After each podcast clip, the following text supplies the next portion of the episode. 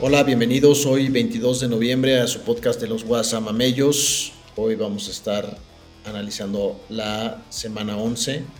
Ya el head coach le está perdiendo la confianza en ponerlo de coreback. No te digo, te digo que el coach dijo eso. El coach, el coach dijo, ya no estoy, yo no sé con quién vamos a comenzar, no estoy comprometido con, con este, Ah, este ok. Wilson. Mi punto de vista es que, o sea, Wilson es la apuesta. Sí, pero la verdad es que Lamar no está jugando muy bien. Esa es la realidad. Tiene un rating muy bajo. Sí.